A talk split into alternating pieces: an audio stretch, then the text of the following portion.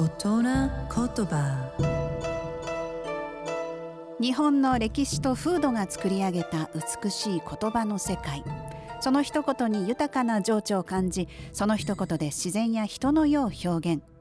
創造と破壊を繰り返してきた言葉たちから毎週一つピックアップ。その独特な表現を味わう大人言葉。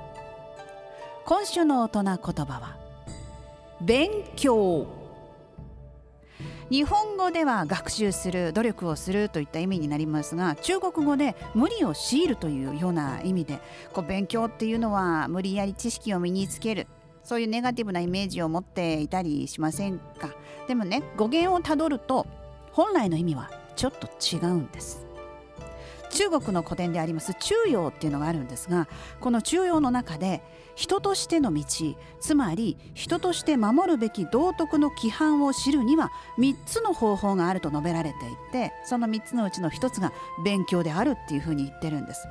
で中庸の中では生まれながらの才能とか素質には関係なくってこう誰でも道徳の規範にたどり着いて実践することができるというふうにあるんですね。そう。特別な才能なんてなくっても勉強することで人としての道を体得することができる。よりよく生きることができるというわけです。美しい日本語を味わう音の言葉でした。